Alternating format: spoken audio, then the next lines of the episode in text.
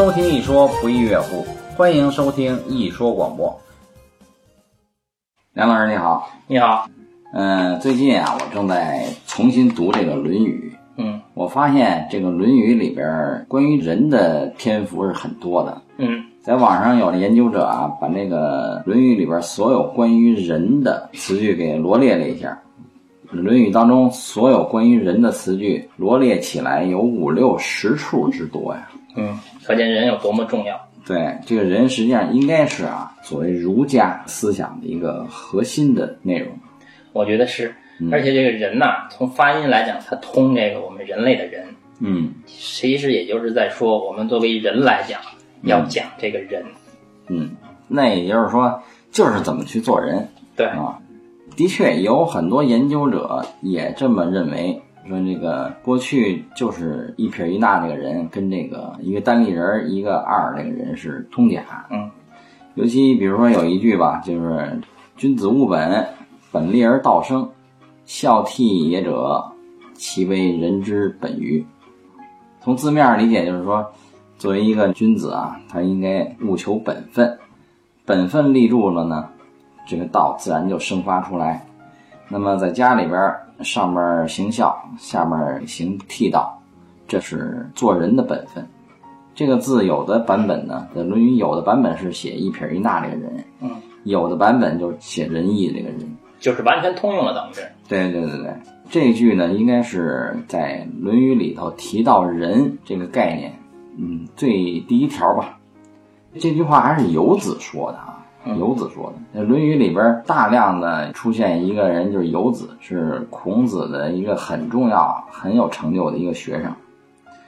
游子说：“其为人也孝悌，而好犯上者贤矣；不好犯上而好作乱者，谓之有也。”这个很容易理解了，就是说啊，这一个人啊，他上面能够行孝，下面能行悌道，他在社会上呢，一定是一个好公民。嗯嗯，如果要是在家里头又不孝，又当哥哥没当哥哥样，当弟弟没当弟弟样，当儿子没当儿子样，在社会上也不是一个好公民，大概就是这个意思啊。嗯。然后，嗯，游子重点在最后说：“君子务本。”这个“君子”这个概念，以前咱们谈过多次，在整个儒家这个体系里面，经常用三个词儿：小人、大人啊，君子。君子这小人呢，其实就是不懂事儿的人嘛；大人就是成就的人，而君子呢，就是介于两者之间，不想蒙蔽的不懂事儿，正在往大人那方向努力的这些努力着的行者，叫君子。所以能作为一个好君子也不容易。对，所以这个刘子提到说，君子务本。那么一个知道努力上进的人吧，他呢就务求本分，本分立住了，所谓追求的这个道就能自然生发。他就联系到说，在家里头啊，一个正常的家庭生活能够和谐和睦，能够长幼有序，能够关系亲和。按现代话讲，是在一个能够可持续发展的一个健康的氛围里头。那么这个东西是生发这个人的土壤。那原文就是说，其为人之本于。我觉得他这个句话最精妙的就在于物本，哎，这个本来的本。因为我呢，更多的喜欢从佛教这个观念上去看待一件事物。嗯我觉得“人”这个字儿呢，首先是单立人儿，嗯然后呢一个二。这个仁慈的人为什么要写二？他不写三？嗯，我觉得是有他的一个为什么不写一？哎，对，我觉得是有很重要的道理的。佛教说呢，说不落二边，嗯所以这个二呢，我认为就是有佛教的那个不落二边的意思。嗯但是呢，不落二边，你得先了解二边。嗯就如释迦牟尼佛当年成就之前，他也承认他学了很多外道，嗯包括他在成佛之前，他最后一次修了三年的飞翔飞飞翔，嗯他也成功了。但是呢，当时的环境来讲，他那已经是到顶级了。说当时的这个世界上已经没有再更高层的这个成就者了。嗯，但是他仍然发现这是有问题的。最后是知非即舍。对他舍之后，最后突然顿悟了。但是呢，我觉得他的整个这个经历呢，其实也是在告诉我们，就是说不落二边，必须得先了解二边是什么。嗯，现在我们这些非成就者，问题就其实出在这个上面。现在对于绝大多数人来讲，不落二边只是个概念。对，事实上，按照佛教来讲，我们现在只要没有真正的这种成就，我们都落在至少其中一边上，嗯啊，或者说两边都分别有落。嗯然后呢，我们又没有真正认识到，嗯，这是执着的意思，哎对，所以这悟本这个本绝妙就在这儿，嗯，一个人的本物，一个人的本物，两边都搞明白了，OK，这就悟到本了。嗯，游子讲，实际上游子的意思就是他的本物就在于他的家庭生活，哎，他这个其实就和王元武老师的这个方法一样，应该说是王凤仪，王王凤仪，对对王凤仪先生，对对，那个王元武老师是他的曾孙，他们的这套方法就是说采用一个角度，其实我觉得这跟预测有点一样，就是有很多的预测术，每种预测术呢，其实都是从不同的角度，先找一个切入点切入进去，找到一个太极点啊，对，抓住它，对，王凤仪大德呢，他用的就是家庭本位的这个方法，对。作为这个切入点。其实这个呢，我觉得也确实很实用，嗯。特别在现代社会是非常实用的。对，因为现在咱们社会上流行一个概念，说家庭是社会的细胞。实际上这句话它还原回来，还就是《论语》当中游子这句话嗯，：“君子务本，本立而道生。孝悌者，其为人之本与？”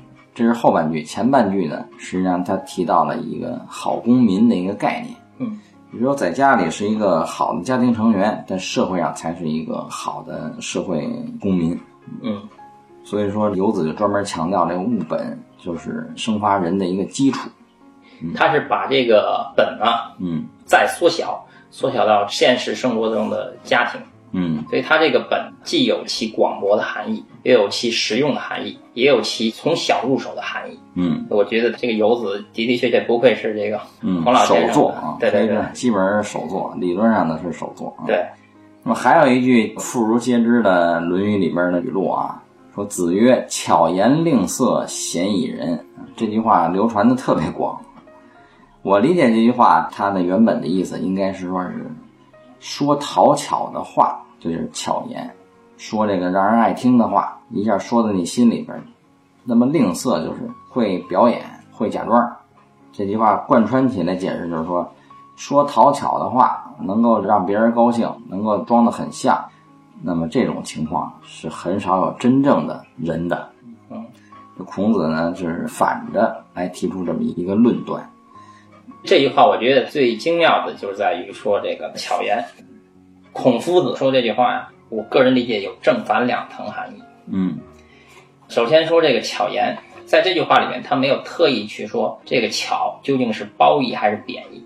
嗯其实“巧”这个字儿的话呢，本身呢是一个褒义词，但是我们知道中国的文字的组合，包括它的这个情境的不同，它其实是有不同的含义的。嗯所以说，我觉得孔夫子说的这句话呢，就双层含义。嗯如果说把这个“巧”看作贬义词的话，那么它等于就是在说你讨巧，而讨巧事实上是一件不光彩的事。嗯，这种巧是不值得提倡的，实际上类似于谄媚嘛。对谄媚，这也不是君子所该做的事儿，嗯当然更不是大人会做的事儿。嗯但如果说把这个巧当做是一个褒义词，嗯。哎，那这个巧呢，等于是说他是看对方，为了让对方能够心态平和，能够不产生所谓嗔恨心，嗯，哎，他用一个善巧方便，嗯。让他们这个达到一种心理平衡的状态。嗯。那我觉得呢，这也是不错的。嗯。所以孔老夫子呢，他有时候说话，我觉得他就是带有双关语，就是看不同的人不同的理解。嗯。简单说，好人他看到这句话的时候，他会认为说巧言令色是好的意思；坏人看这个巧言令色，他认为是坏的意思。各有各的想法，没关系。孔夫子就这一句话：巧言令色，鲜矣仁。你自己去悟，哎，各个方面他都能够涵盖到。嗯，在《论语》里边还有一句啊，基本上跟这个很对仗的一句话：“子曰：‘刚毅木讷，近人。’那么刚毅就是无欲则刚嘛，这是对一个近乎人的一个状态的描写。一个是无欲则刚，另外一个呢是木讷嘛，就是应该引申为没有妄想，可如如不动这么一个状态。那么这个刚毅木讷刚好就对仗这个巧言令色。巧言令色给我们描述出这个画面，那就是一个眉飞色舞、手舞足蹈的一个能让人家高兴的这么一个人物。而这种状态是嫌疑人，而那刚毅木讷呢是近人。嗯，在我看来的话呢，他与前面一句话呢确实相呼应的，而且我觉得这句话呢也是仁者见仁，智者见智的事儿。嗯，就是说，对于一个对于道教或者佛教，包括儒家有相当了解的人哈，他们会知道，刚毅其实就是无欲则刚。嗯，就像叶老师你说的无欲则刚，但是有些人呢就不这么理解。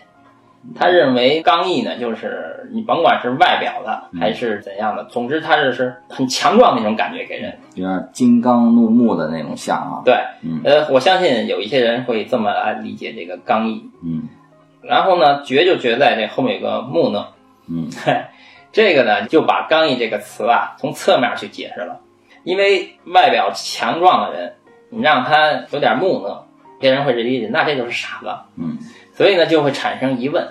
因此的话呢，如果有一定理解力的人呢，就会这么来理解：说，哎，我这个要像怒目金刚一样，嗯但是呢，我稍微傻一点儿，嗯不要人家你瞪我两眼或多看我两眼，我就跟人家显示这个所谓的刚毅之身。嗯，我应该是胜之不武就得了。所以呢，从这个角度上来讲呢，虽然说层级低一点儿，但是他很刚毅，他是一个外表很强壮的人。但是呢，遇到事儿的时候，哎呀，能过去就过去了，嗯，算了。那这起码也是符合这个低层面的人的这个基础吧，嗯嗯啊，所以呢，从这个角度上来讲呢，让一些不同慧根的人进行不同的理解，也能达到目标。然后像叶老师你这种呢，就是说明白是不欲则刚，嗯，这个无欲则刚，其实翻译成白话文很简单。当你无欲无求的时候，你自然说话就硬气。嗯现在你咱们去看很多饭局，哎呀，那个很难受啊。再好的菜也吃的不好吃，再美的酒也喝着不好喝，那是为什么？他心里想的就是他请这顿饭要达到那个目的，嗯根本就不是一个正常的为了这个雅聚，或者就是为了朋友聊一聊。嗯，真正这个君子之交淡如水的时候，那你才能该说什么说什么，完全无拘无束的，嗯嗯，才能刚得起来呀、要不然的话，有所求，肯定是心里头有一块压力压着，那就是很难受、很尴尬的一个状态。对，所以说，实际上这种刚啊，它并不是一种外在的肌肉块啊，或者怎样的那种刚。实际上，它的这种刚呢，是一种没有负担。嗯，刚就是直嘛，你想说什么说什么。嗯，如果两个人要是说没有什么利益上的瓜葛，那只是就是说一种平等的、对等的交流的话，那就是想说什么说什么呗，大家互相有个启发就更好。哎，这个就让我想起人的这个字。刚才呢，我们从佛教的方面也讲了，不是人这个字儿，它不是二吗？嗯，一个单立人，一个二。对，然后不落二边。其实呢，这个人这个字啊，还有其他的一个理解。我觉得这中国字儿啊，就特别的神妙。嗯因为中国字据传说就是按照伏羲的这个八卦衍生出来的。嗯那因此的话呢，它事实上它是符合了天地之道的。嗯说这个字儿，你甭管怎么写，它怎么设计的，古人大智慧，他怎么设计，他肯定能够把这个字符合天地之道。对，这是自然的，它自然里头有个理，有个象，有个数。对，而这个二为什么？你看一二三四，嗯从来都是一就是一横，二俩横，三三个横。呃但是到四的时候那就变了嗯啊。我们以前在讲德这个字儿的时候呢，就讲了这个一二三四的四，四是指四平八稳，所以它那形象一下就变了。嗯哎，然后呢，这个但是一二三，古人却用这个横杠来表示，是非常有道理的。这先不讲具体的这个一二三的相关的连贯的东西，就先讲二。二，我们看到是两个平行的横杠，嗯这个其实说明的是什么呢？你可把它看作是两个分别的人也好，或者分为两个不同的事物也好，或者说是佛教的不落二边，或者说左和右也好，都行。它其实说的是平等的关系。嗯，这平等的、对等的。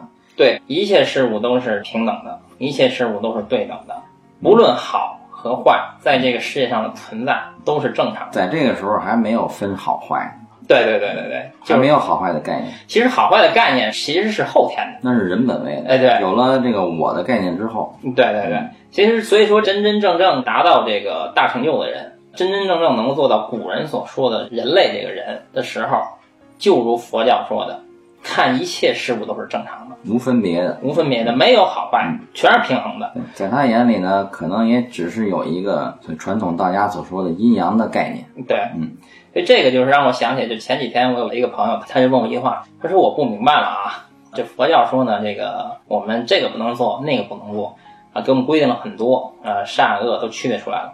但是呢，这个佛教呢又说了一切事儿都正常，说这不是矛盾的吗？我就告诉他，我说呢，这个看似矛盾哈，但是你要明白，因为我们没有达到大成就的那个层级，所以呢，佛祖给我们定一个标准，让我们按照善的这个标准去做，是为了培养我们的这个福德资粮。嗯，但是呢，真正做到一定层级之后，我们要有一个处事的原则，嗯那就是一切都是正常的，不要天天的说，哎呀，那个人做那事儿不好，就特别特别抱怨。我们要把它看待很平常的事情。我们为什么要这么做呢？因为如果一个事儿你看着不好，你特别抱怨的话，等于你自己造了，也许是口业，也许是意业，哎，反而倒是没有达到这个佛教一开始所说的那个标准。也就是说，相当于律宗你没做到。最起码它是于事无补。对，最起码是看不惯，你可以通过你的努力去改进它，而不需要抱怨。你抱怨是最起码是于事无补的，而且往往是于是还要产生次生的灾害。对，所以呢，我跟他解释了这个，呃，一个是做人的标准，一个是处事的标准，而我们这个仁义的这个仁，他其实讲的也是这个意思。嗯，那么这人也可以说按咱们周易的这个思想系统，它是太极一动而生两仪，而且呢，它是人本位的，嗯，加一个单立人儿。对，这个单立人我也觉得挺有意思的，嗯因为这个中国古代的这个字啊，跟现在的毕竟还是有点区别。嗯这个单立人呢，最早跟现在这个单立人呢不完全一样，当然也很相近了。嗯其中呢有一条解释呢是说，这个单立人呢是一个人呐、从侧面去看这个人。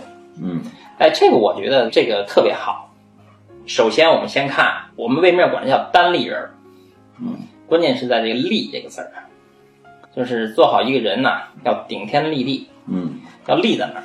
而古人呢，把它当做是一个人的侧面，嗯也是这个意思。为什么这么说？比如说，我们从一个人的正面，或者从一个人的背面去看他，嗯如果我们离他比较远，这个人啊，他是弓着背哈，嗯显得很矮。但也许因为我们离得远，所以我们看他以为他是个小孩儿，哎，不知道他是弓着背的。嗯但是弓着背的人呢，就可以形容成不顶天立地之人。嗯但是侧面的话啊，他要是弓着背啊，离得再远，他也是个弯的，也能看出来他不是顶天立地的人。嗯所以一定要从侧面看，嗯，才能比较客观的看哎。对对对，看得最清楚了。对，在某个那个正确的角度来看。哎，对对对，嗯他其实也在强调人要立。嗯嗯，咱们还是从这个字的角度，从李香树这个思维方式来分析的。这个人，一方面说是老子说的“一生二，二生三，三生万物”，那么由人本位的太极生两仪。那么在这个生两仪的这个过程当中，对于人来说，就相当于是有了一个行动，在这个行动的时候，这个人是可以把握很多东西的。嗯，一生二，然后二生三，三才生万物。在这个时候，人是最需要把握住的。那么这人就自然就包含了生生不息、生机勃勃的生机和生气。所以说，也有人解释说，这个人呀、像类似于这个果仁儿，像这个种子，嗯，这有这样的气质。那么咱们再来看啊，这个儒家所说的这个五常：仁义礼智信。那么这人呢，应该是春天，类比于春天。嗯，那么春天本身对在五行是属木嘛，它是万象更新、生服一切的这个季节，有这么一个气象啊。这木呢又约这个曲直，曲中求直的这个曲直。嗯，这单立人代表人本位。这个人啊，本身这个尤其从佛教的角度来说，我们每一个人都是万象圆满的。哎，用法相为实的这个说法呢，我们都是种子俱全的，每一个人都有一个第八阿赖耶识啊。嗯，从这唯识学的角度，嗯，你看我们唯识学讲，我们每一个人首先有前五识，就是眼耳鼻舌身意，然后呢又有第六识，就是我们的意识。我们的大脑能思考的这个意识。对。那么再往后呢，又有一个第七意识啊，叫莫那识，就是我们所谓这个我的概念。一个人要没有一个我的概念，你几乎就寸步难行，都是我本位、人本位的嘛。嗯。那么在这个我执背后呢，还有一个种子识。这个种子识，按照唯识学的说法是。一切种子都圆满的，每一个人都如是啊。所以说，我们每个人呢都有成佛的种子，也有成魔的种子，嗯，就善恶俱全的。简单的说，就是我们每一个人都有善的种子，也有恶的种子，那么也都具有除善之外的一切的一切的种子，也或者说是品质。那么，为什么我们每一个人都不一样呢？是吧？所谓的人各有命。就是因为我们各自这些种子啊、品质，它因为这个因缘和合，或者说是各个方面它条件具足成熟了，在某种条件下，我们这个个性化的种子就会生根发芽，那么这些品质就慢慢的成型成熟了。所以我们人呢，在地球上来说，又是最复杂的一种动物。所以老子呢，就对这个进行了一个描述。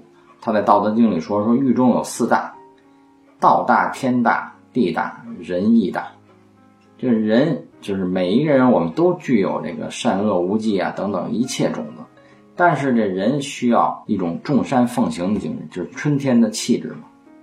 所以，如果要让我解释这个人呢，应该是借用佛家的一句话，就是众善奉行。所谓众善奉行，这种气质非常类似于春天那种感觉。众山奉行的这个精神，就是我们每一个人个体生命层面需要提升的一种需求，也是这个整个人群社会健康发展的一个需求。嗯，这叶老师你说的这一段哈，就让我想起一个故事。大家都知道有一句话叫做“妇人之仁”，嗯，形容那见识短啊，好心办坏事儿那种。这个最早的时候，我那个上初中还高中的时候啊，我还特意查了一下，我说这“妇人之仁”到底是怎么来的？嗯。如果我没记错的话呢，这个事儿呢可能是件真事儿，有个典故。对，有个典故，说是姓郑的这么一人，他的爱人，他老婆呢去集市上买了只老鳖，准备回家做着吃。然后呢，走到一个桥的时候呢，因为那老鳖老探头，那女的就说了，说哎，说你是不是口渴了？说这么着吧，说我呀让你在河里喝点水，然后你再回来。然后呢，这女的呢。就真的就把这老瘪放到河边让它喝水，嗯，因为这老瘪喝着喝着呢，呲溜一下就跑了，嗯，这女的就非常的生气，就大骂说：“你这个畜生！说我对你这么好，你这不讲信誉，还跑了。”然后古人呢就对这个事儿呢就有所评价，嗯，是这么说的啊，说这个妇女的这个仁慈啊是求回报的，说这种人不是真正的人，嗯。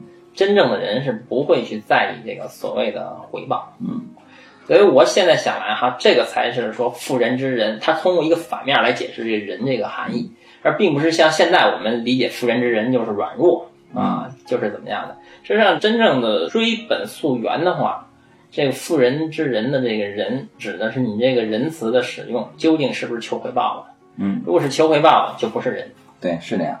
要不说孔子总是强调巧言令色，嫌疑人嘛。嗯，你就抱有你的目的私欲，那肯定就谈不上人了。对，在《论语》里边，这种篇章非常的多。一个学生问某某某是不是达到了人的境界，孔子说不知道。在很多篇章里都有这种描写，所以这个人的确是要追溯到一个人的起心动念。那又回到这个字本身的象意来说，它就是太极生两仪这一动的时候，就是我们做事情时候的起心动念。嗯，正是那个要生发三的时候。对，因为它一生发三之后就三生万物，那时候就来不及了。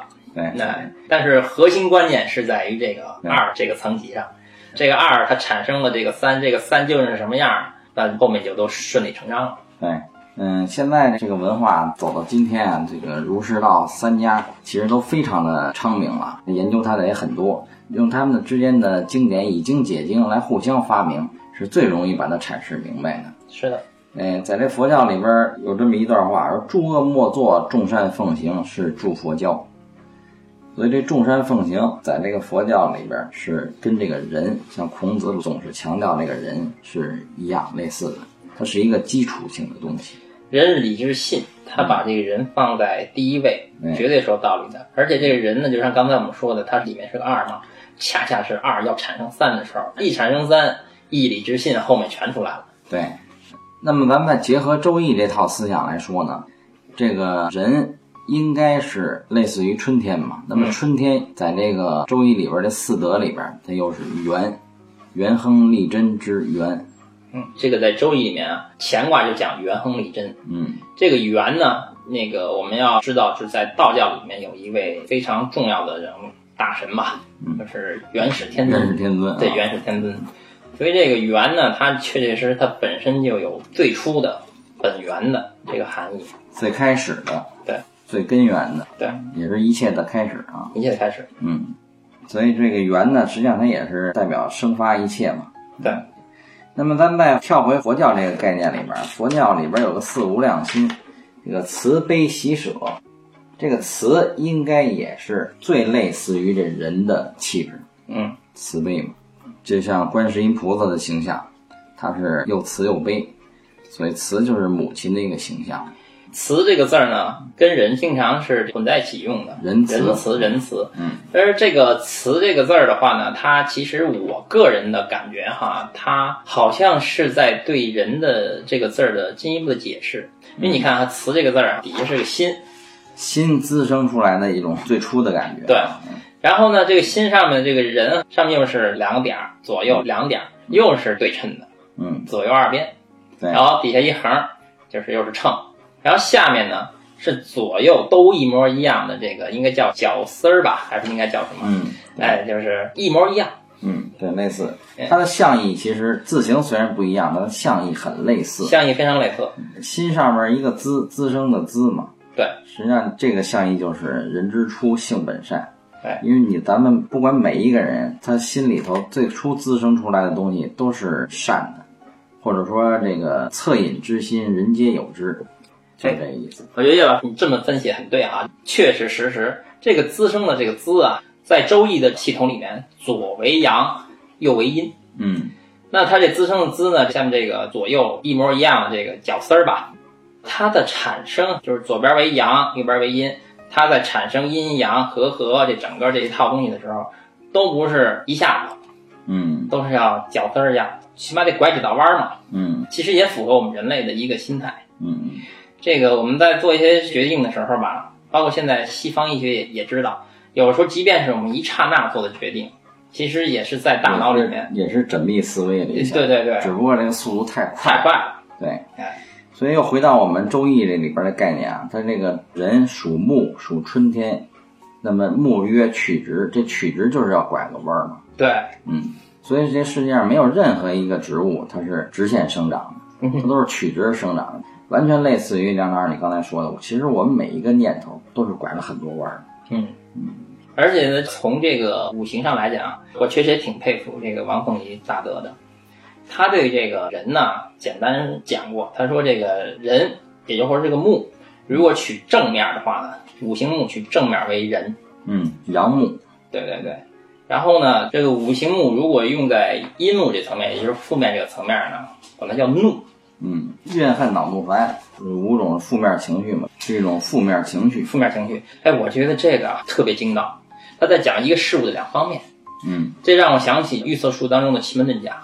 嗯，奇门遁甲呀、在这个震宫，震宫就属木了，震卦，震卦对。然后它在这个震宫这个位置哈、奇门遁甲呢管它本位叫做伤门，伤受伤的伤。受伤的伤，伤害的伤。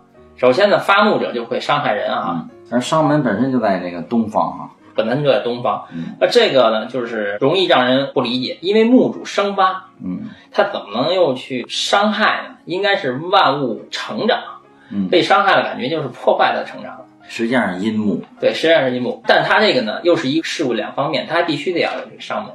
嗯它实际上是什么？我们看这个一个树木哈，它在发新芽的时候啊，其实就是一个先伤害的过程，嗯，它必须要破皮，对，把皮破了之后，然后呢才能长出那个新枝来。嗯我觉得这种破皮，然后长出新枝，它有点像是道家的那个所谓的借假修真。嗯你没有这个假，你别谈真。嗯所以我们人类是万物的灵长，我们的内心深处呢是有这个阴暗面的，这是绝对有的。我们是种子具足的，对应该说，种子具足，只不过我们现在因为呢，这个按佛教说的大成就，最光明那一面儿还没觉醒没。有成熟，那方面的因缘还没有成熟。对，其实我们散发出来的东西啊，更多的是阴木。所以呢，道家管一些真正大成就者呢，叫做真人或者是阳人、纯阳人。嗯哎，它就是这个原因。那我们现在呢，都是含有阴的这个特性的，嗯，都是凡夫嘛。对阴木的，所以我们要借这个甲。我们因为凡夫才有这个甲，嗯有了这个甲才能修真。嗯而这个就与万物一样，它必须要有这个甲破这个皮儿，破伤门，嗯破了之后，你才能真真正正的长出那个新枝儿来，才能成长。嗯，顺着这思路，咱们反方面来说一些反人的这个概念。啊这个阴木的概念咱们比较熟，因为每个人都有这些毛病嘛，包括顶撞啊。如果阳木的话，就是担当，对就好比你盖个房子，房梁啊、房坨、这个支柱，这都是正常的阳木的担当。那么阴木呢，就是顶撞，嗯，这个不守纪律，参差不齐，嗯，要另生枝节，然后呢还要伤人啊，这些都是阴木的概念。对，这个形象的比喻，像王焕一先生当年就说说这个阳木啊，可以拿它做桌子、做板凳儿都行。这阴木呢，它太薄，担当不住，所以什么都做不了，做桌面也禁不住，做板凳也禁不住。这薄木片儿你给它扔在一边儿呢，它还两头翘。呃，联系到人事来说，你说你我这么大本事，你们怎么总是让我怀才不遇呢？嗯，他还有意见，让他真干，他还真干不了。这阴木的这些概念。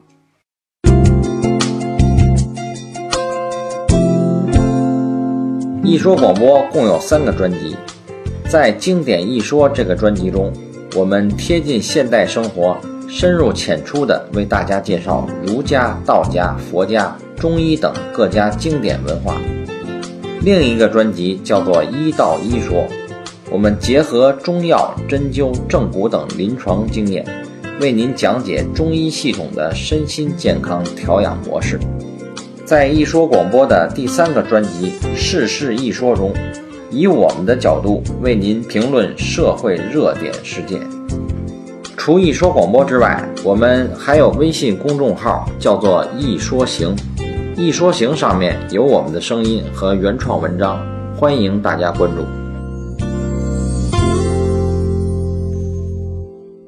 刚才我们讲到这些呢，实际上都是人的一个反面，人的反面。那么转过来，就地转过来就是人的正面，嗯就是慈悲呀、这个慈啊，这个人呐、或者说是元亨利贞之源啊，或者是春天的气质，或者说是众善奉行啊，这些概念就都是真正的人。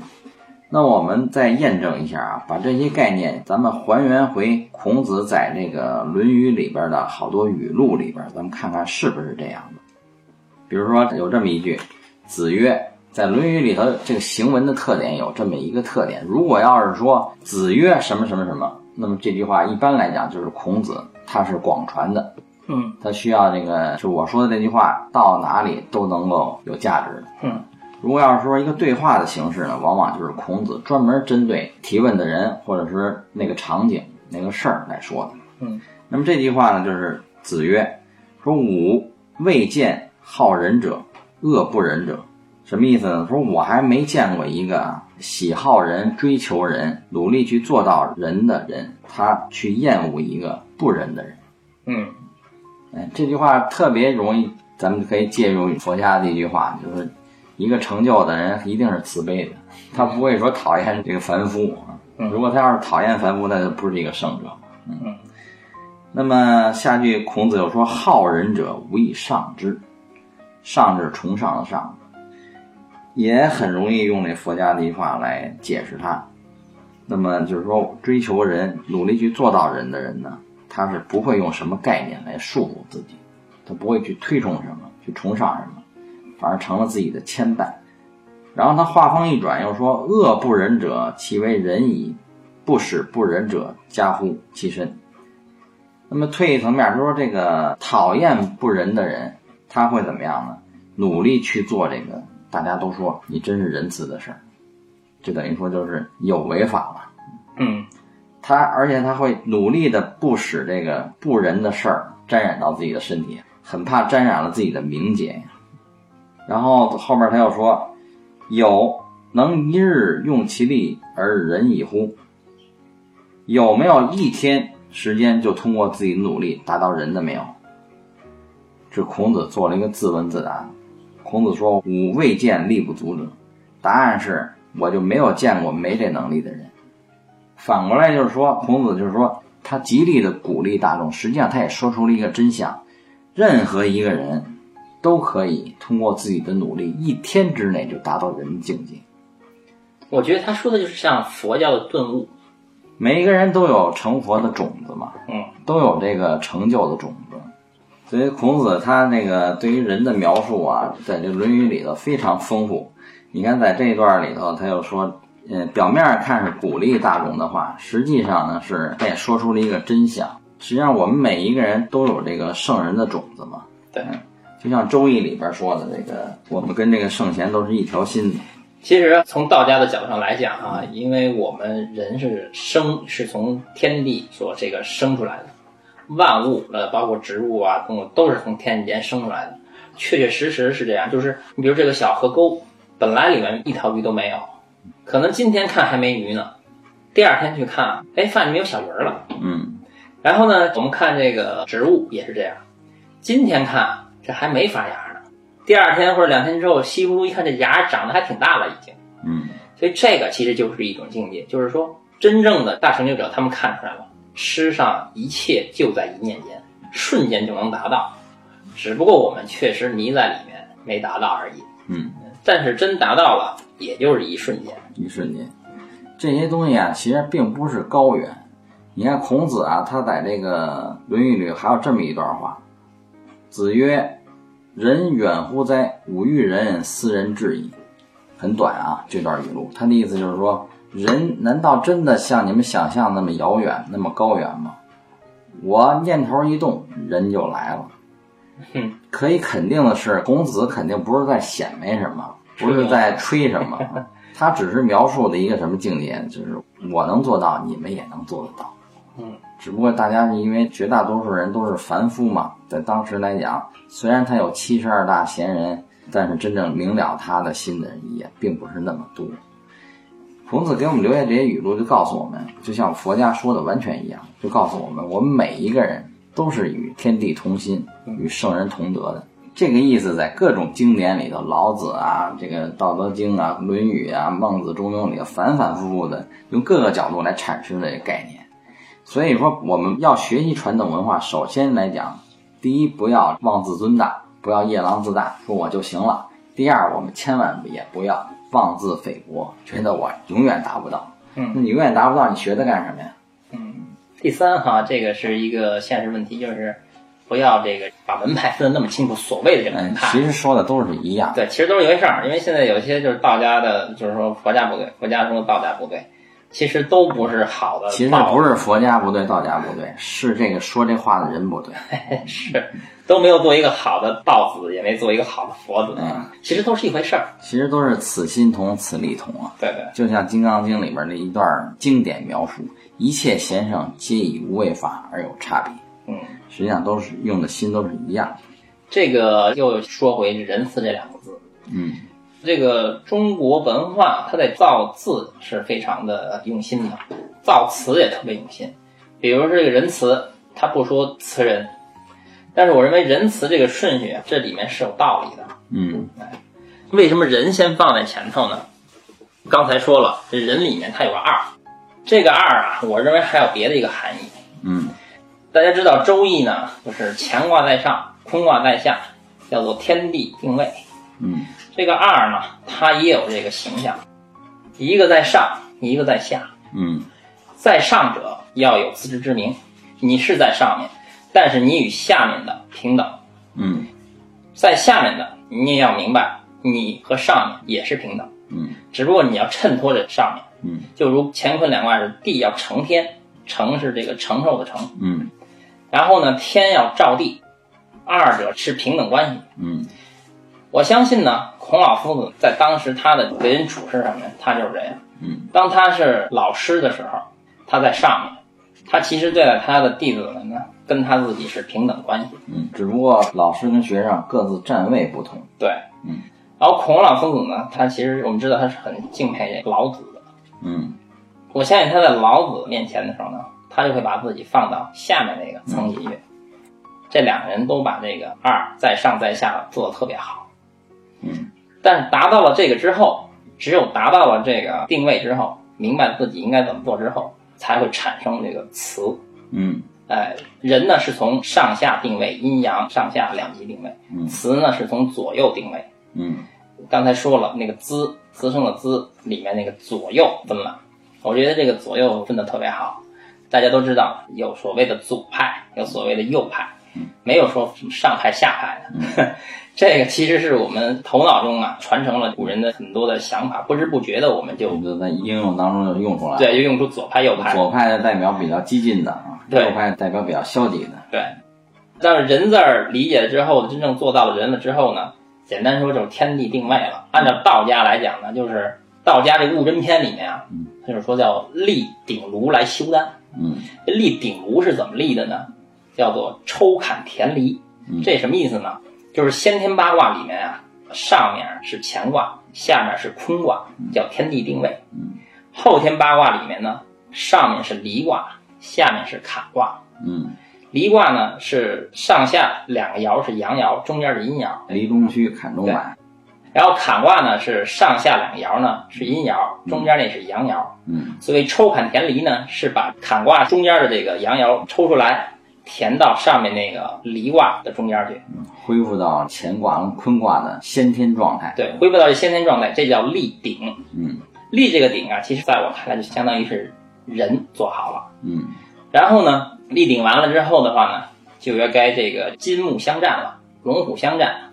嗯这龙虎这个在道家其实是正卦和对卦，嗯而这个正卦跟对卦呢，在后天八卦图里面呢，就是左和右，嗯，一个是东，一个西。正好就是仁慈的慈的左和右。嗯，哎，所以这个就特别精妙。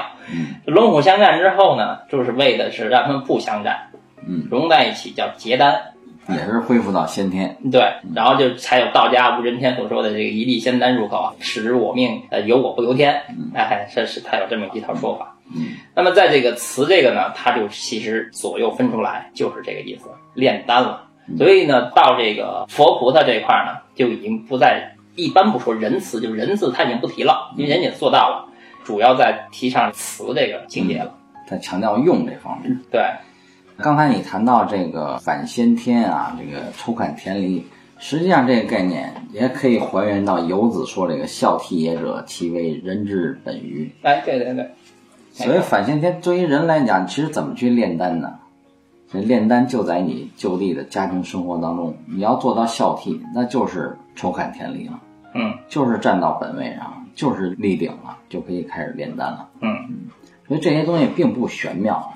如果要是纯粹很玄妙去理解它，那又是离题万里，是正儿八经的走向迷信的道路。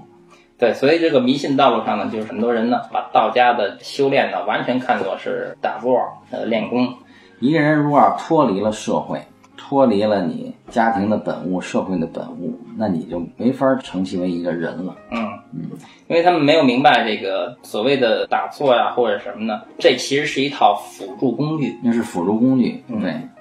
最起码，这一个人你要脱离了社会，脱离了家庭，脱离了你的社会关系，最起码你是没有办法真正的积功累德的。嗯，你没有功德，你怎么进步呢？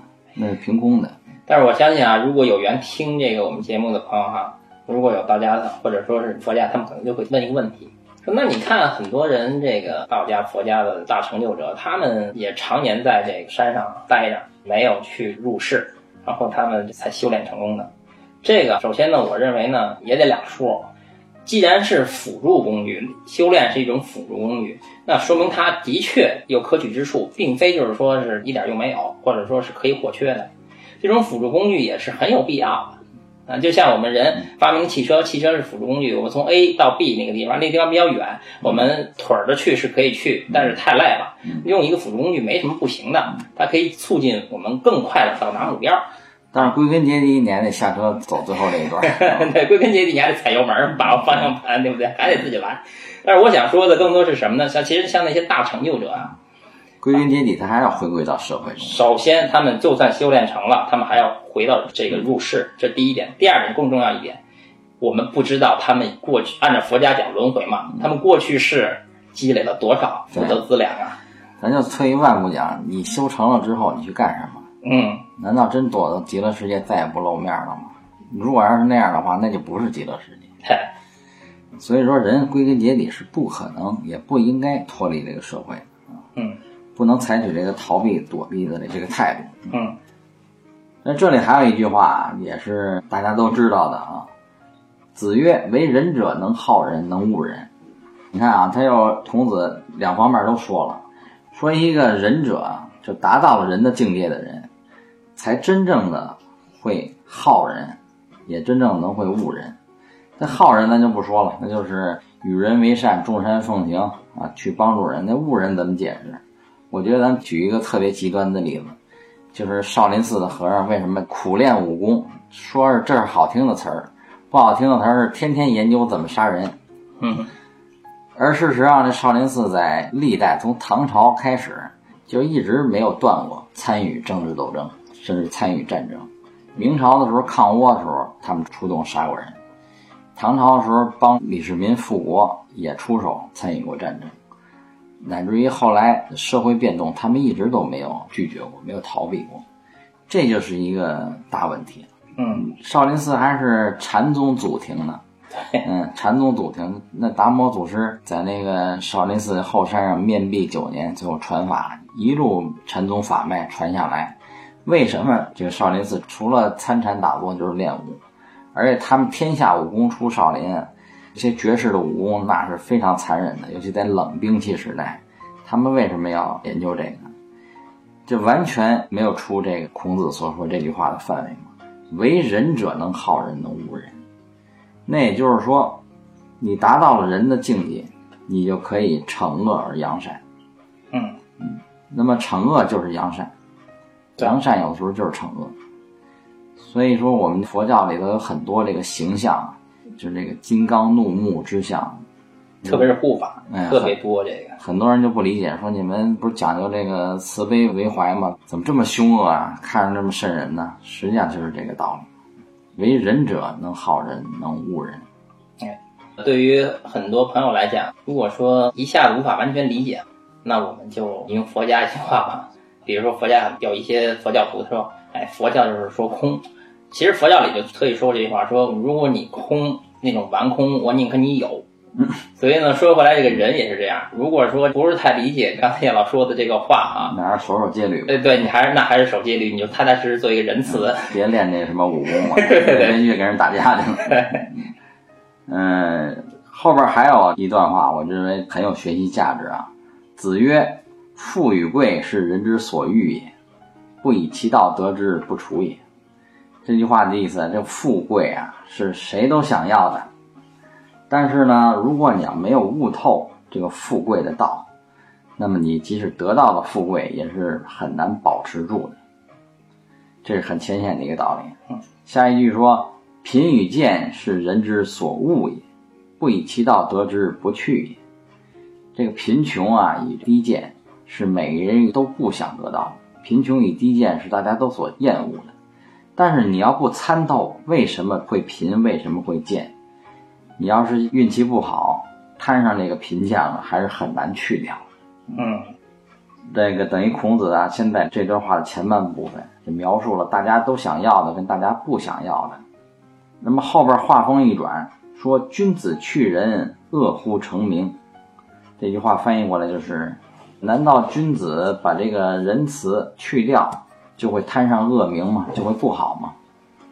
这时候孔子又给大家吃了一个定心丸啊，说：“君子无忠实之间，伟人造次必于是，颠沛必于是。”意思就是说啊，一个知道上进的君子啊，他不会在须臾间离开人的。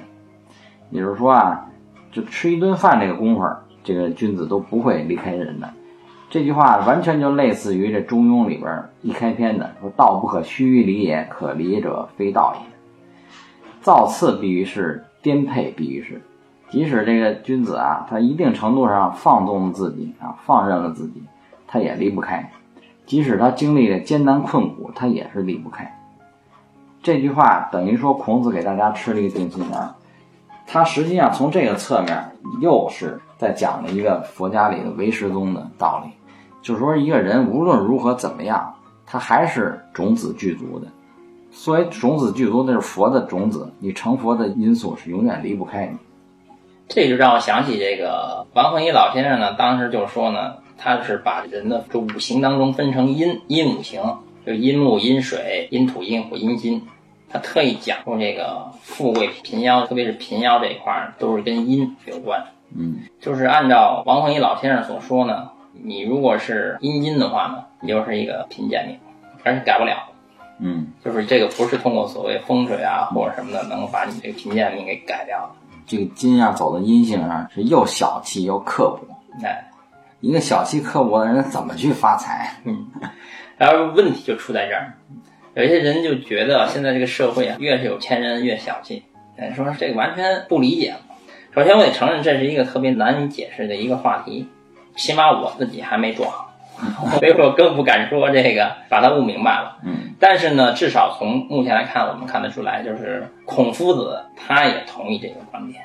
嗯，我建议我们还是从人入手，看看我们能不能够达到那个二当中的那个，不管是不落二边也好，天地定位也好，是阴阳准备生三三生万物也好，总之我们要在生活中想办法去感悟这个人，这样的话，我们按照佛教讲，我们的智慧就会被打开，嗯。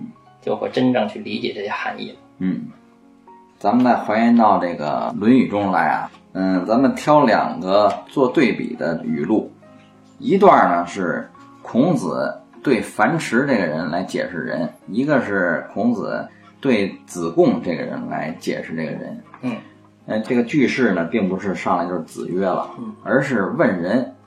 咱们来看啊，首先是樊迟问人，樊迟问人，子曰：“爱人。”就有一个词啊，叫做仁爱。其实还原回来，这仁爱这个词就从这段出来的，哎，这个解释是比较大众化。大众化的。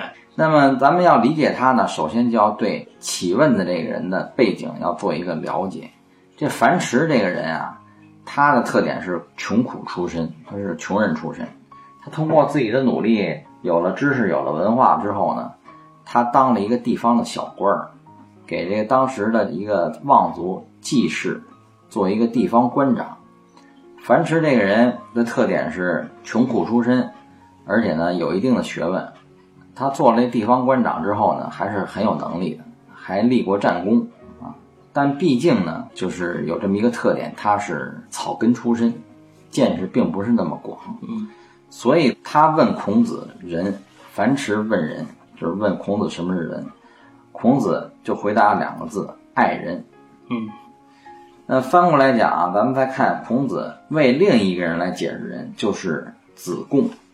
子贡这个人大家都了解啊，他不是穷苦出身，而这个人有一个特点，就是特别会发财，在当时来讲是富可敌国，可以这样讲，并且呢，身配两国相印，鲁国跟魏国两个国家都把宰相的这官印送给他，为什么呢？他太有本事了。既是个好商人，也是一个社会活动家，而且是国际关系处理专家。嗯，那不是说简单出去溜溜，他出去这一趟，那是身配相印，回来打仗不打仗就看你的了，能不能有利益就看你的了。这个人就有这么大本事啊。那么这个孔子又是怎么向他解释这个人的呢？有这么一段啊，子贡曰，就问这个孔子啊，说如有。博施于民而能济众，何如？可谓人乎？他的意思说啊，我有很多钱啊，如果要是能够济世利民，按现在话讲呢，要我能做这个慈善活动，这算不算人？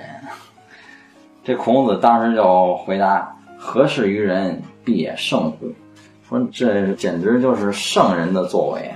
这孔子一下子就给他极大的一个夸赞啊，并且说呢，尧舜其犹并诸。嗯，说你说的这个事儿啊，就算是真正的圣人尧舜禹他们都不见得干得好。这句话对那个子贡啊，一个是有夸奖的一方面，另外一方面也是给他极大的警醒。你有本事，你有钱，你想那个济世利民，帮助天下利民百姓，我告诉你这个事儿啊，就连真正的圣人都没玩好呢。但是你要干好了，这就是圣人干的事儿啊。嗯。然后紧接着孔子又为他解释说：“夫仁者，己欲立而立人，己欲达而达人。”这两句话几乎是尽人皆知了。嗯。他的意思就是说，你要想帮助别人，你就是帮助自己。完全借用一个佛教的概念，就是利己利人，自度度人。然后又说，能进取辟，可谓人之方也。你就去做你触手能及的、力所能及的、脚踏实地的去干，这就是人的一个具体表现。所以你看，关于对于什么是人的回答，孔子对于这两个人是完全不一样。因为子贡这个人，他非常的有能力。福报好，用我们的话来讲，又富又贵，富可敌国，贵是两国相应，那是一人之下，万人之上。那么他要问什么人，孔子就给他提很高的要求。你这么大本事，那不能小材大用，嗯，直接给他抬到圣人的地位上的，而且说这话还得让他掂量着办。你不是有本事吗？你可小心着办。到了樊迟这儿，孔子就直接很平实的来回答，说你要懂得去爱护大众。爱护人民就是人了。关于子贡这一块儿，还是让我想起佛教的这个，还是瑜伽师地论。嗯，瑜伽师地论呢，在这个问题上就谈到过这个钱的事儿。嗯，瑜伽师地论的原文啊，我无法叙述，但是他那个意思是这么说的：说有些人求财，求财的时候同时还许愿，佛菩萨呢他会看，他会观察。首先呢，可能他先观察你许愿足不足以说把钱直接给你。嗯。这第一条，给了你是能造恶还是能造那个善业还是造恶业？对。第二条，你许愿足够的话，那你确实就像姜老师你说的，你能不能做好？如果能做好，他才给。嗯。所以说呢，这个我知道有一些佛友拜佛啊，就是求财，但是呢一直没财。拜了黄财神也没有财。哎，对，也没财。那不是财神的问题啊，全是他自己的问题。所以这个呢，其实财不是单纯求，关键是有些人求财他不许愿，他就是求财。那有愿的人呢，还没财，你得琢磨琢磨。有愿的人往往停留在空想这个层面。那对，实际真给你钱了之后，你其实你做不到。对，哎，所以说我觉得呢，这个孔夫子他回答这子贡啊，说说的特别好。对，说这尧舜禹他都做不到。那因为从这个佛教来讲哈，这个所谓佛祖是智慧具足了嘛，所以说呢，他们那个是能做到的。尧舜禹的话呢，这可能在孔夫子看来的话，还没达到那个层级。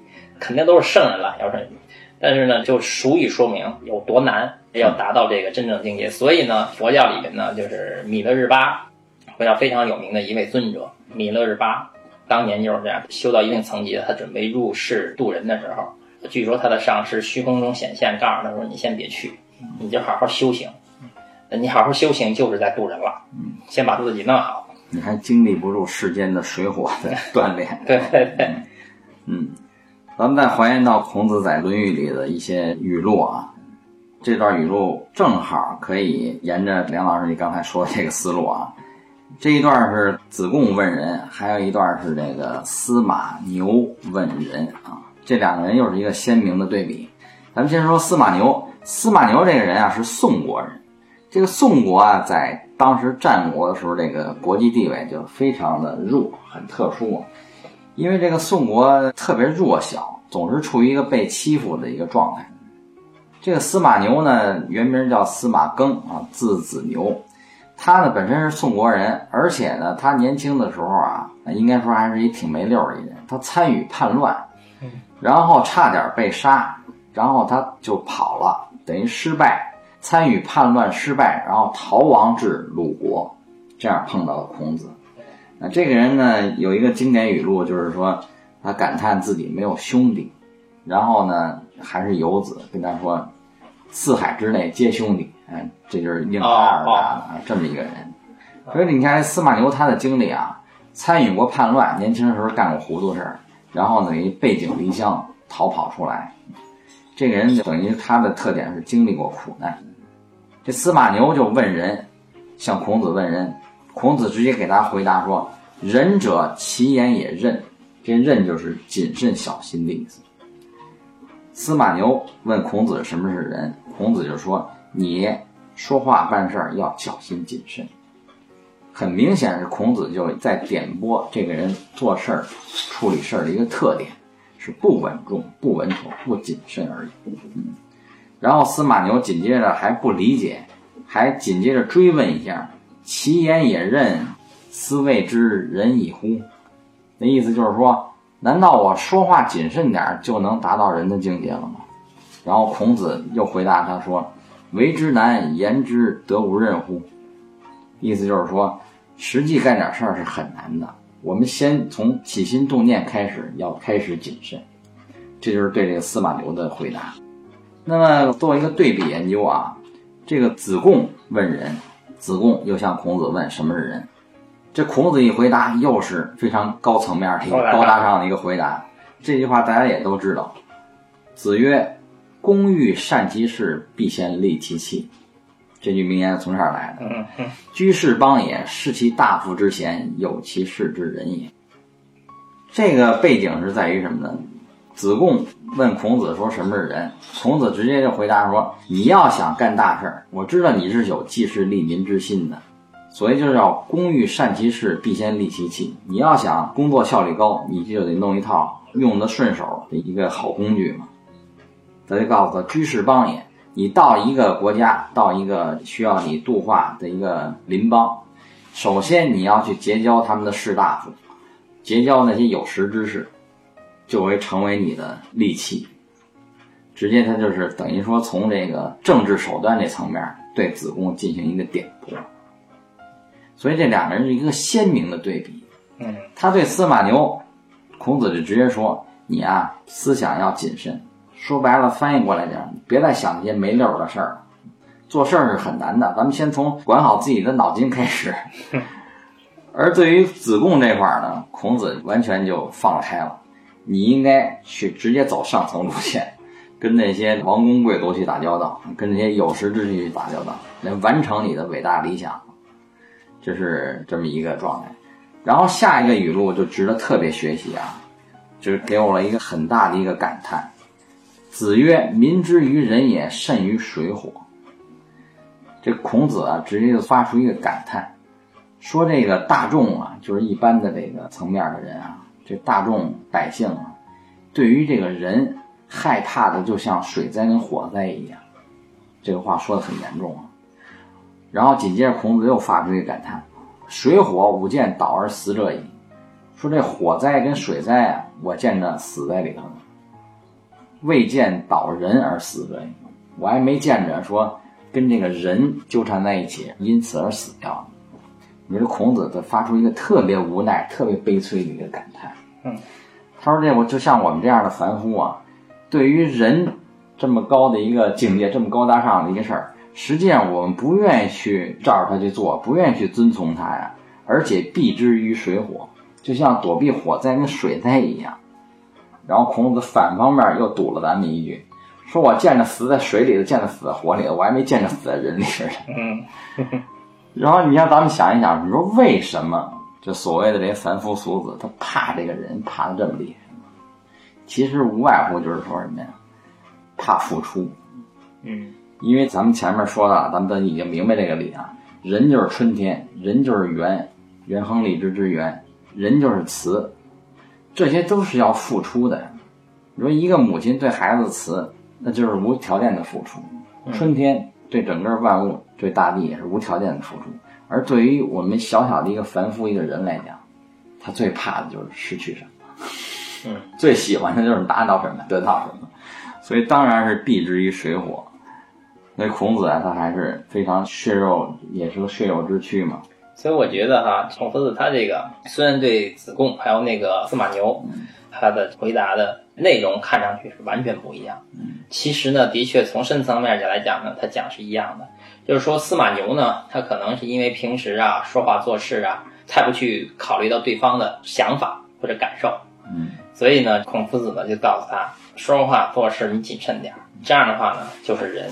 其实让司马牛考虑对方的感觉呢，其实就是在付出。对于司马牛来讲，就是付出。但人跟人的层面是不一样，对，他的付出就在这个层面，他的付出就在这个层面。嗯，而子贡呢，因为他呢确确实实一人之下万人之上嘛，所以呢让他去到一个国家要去想帮助众生的话呢，他得放下身段，嗯去跟那些士大夫，因为士大夫虽然是这个富二代、呃富三代，对嗯，但是毕竟跟子贡比还是这个哲学层面是没法儿同日而语的。对。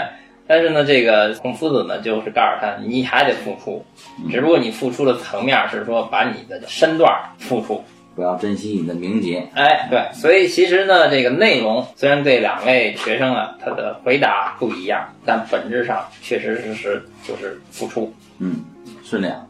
就回到本位上来说，司马牛的付出跟子贡的付出是完全类似，都是需要突破他们不愿意突破的一些东西。对对对，嗯，你像子贡就是没法放下他的身段，他的名节。子贡呢，当时面临的是什么呢？